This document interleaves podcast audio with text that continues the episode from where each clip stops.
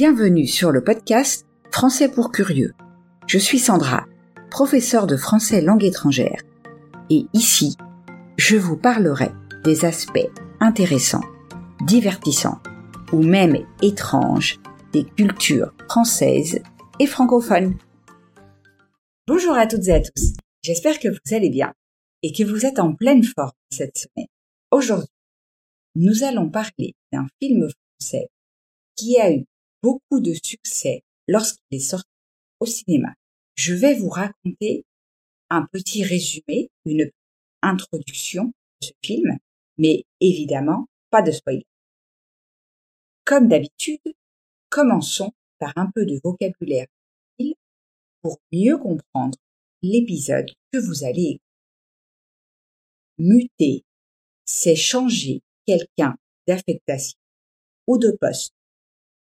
Tricher, c'est ne pas respecter les règles afin de gagner, d'obtenir le résultat attendu.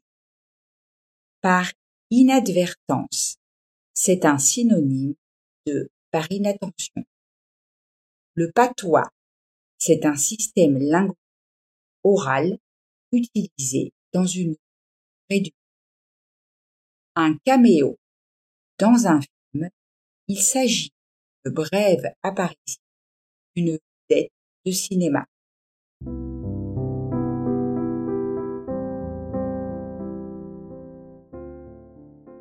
Entrons maintenant dans le vif du sujet.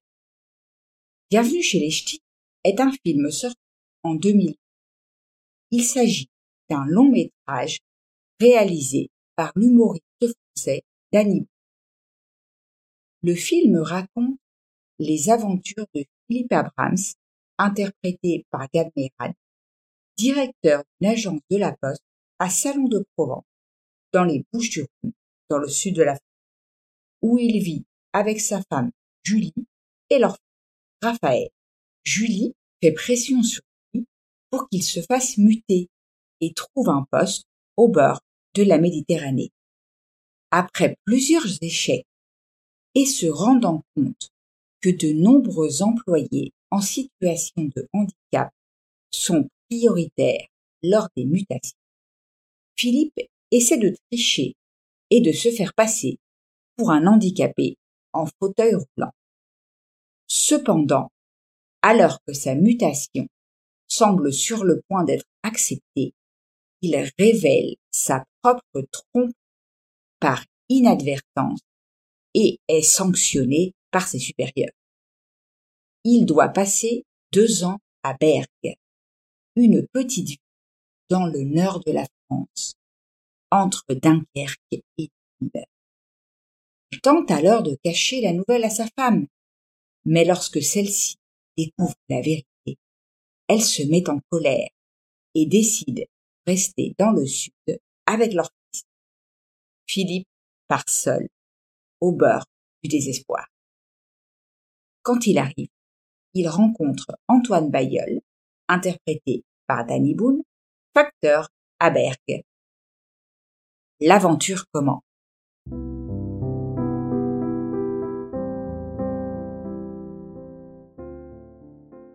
Je ne vous en raconte pas afin que vous puissiez découvrir le film et je passe maintenant aux aspects curieux le concernant. Premièrement, le film est intéressant pour son succès populaire. Il est devenu le film le plus vu en France en 2000, avec de 20 millions de spectateurs, dépassant ainsi les plus grands succès du cinéma français.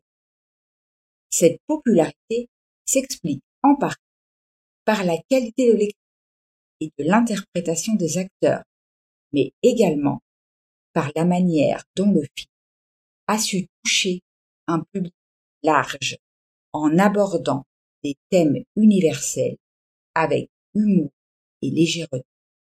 Comment le film a-t-il été accueilli par la presse et par le public? En ce qui concerne les médias, l'opinion n'est pas unanime. Par exemple, magazine Les Inrecuptibles a qualifié le film de nullité, alors que pour ce soir, il est une des meilleures comédies françaises. Beaucoup de journaux et magazines concordent toutefois sur le fait qu'il s'agisse d'un film un peu trop stéréotypé. Le public, quant à lui, a globalement apprécié cette comédie drôle et fraîche, et beaucoup ont considéré qu'il a contribué à améliorer l'image du Pas-de-Calais, département où se déroule le film. Enfin, le film a été critiqué pour son utilisation du patois ch'ti, une langue régionale parlée dans le Nord-Pas-de-Calais. Certains ont accusé le film de véhiculer des stéréotypes et des caricatures de la région et de ses habitants. Cependant, réalisateurs et les acteurs ont défendu l'utilisation du patois comme un moyen de rendre hommage à la richesse culturelle de la région et de ses habitants. Quel a été l'impact économique? Le budget octroyé au film par les maisons de production a été de 11 millions d'euros. Afin de couvrir ces coûts, le nombre minimum de spectateurs devait être de 2 millions. Paris plus que réussi, étant donné qu'en février 2009, le film avait généré plus de 120 millions d'euros en France et 30 millions dans le reste du monde.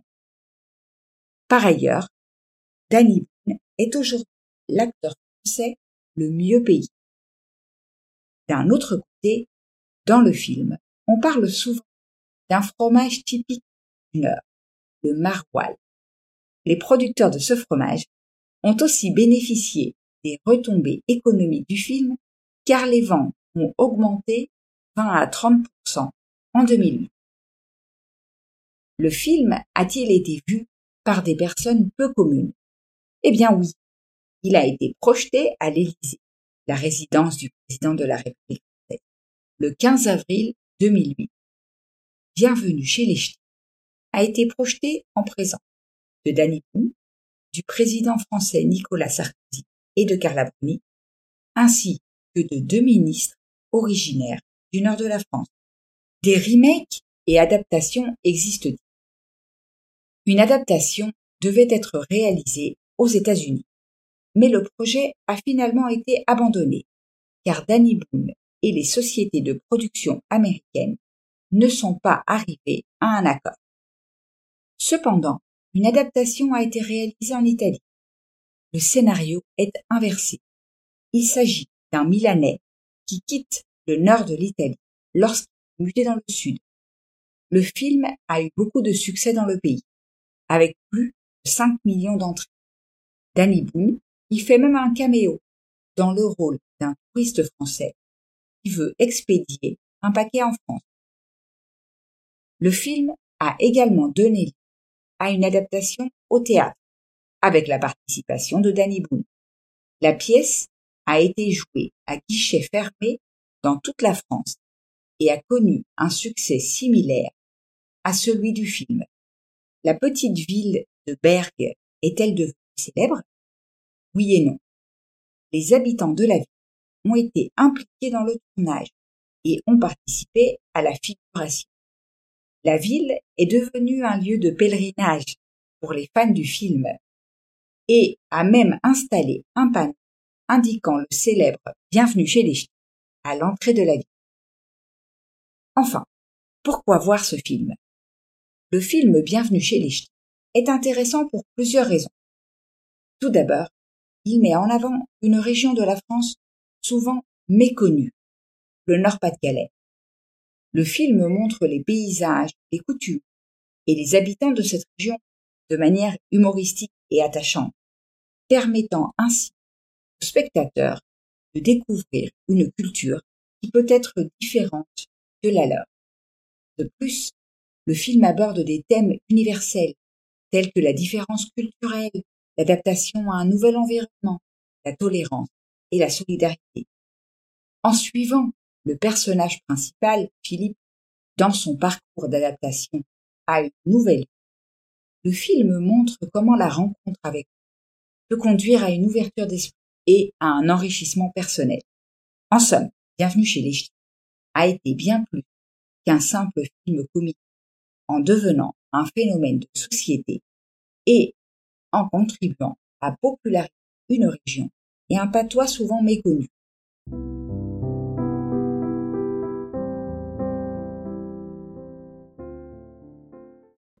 Et voilà, nous arrivons au terme de l'épisode d'aujourd'hui.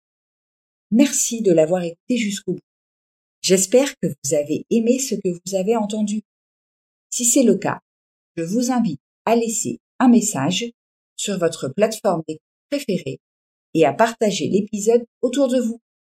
Rappelez-vous que si vous voulez continuer à améliorer votre français, vous pouvez trouver la transcription sur mon site. Je vous laisse le lien dans la description. On se retrouve la semaine prochaine pour parler d'une légende de la mode, Coco Chanel.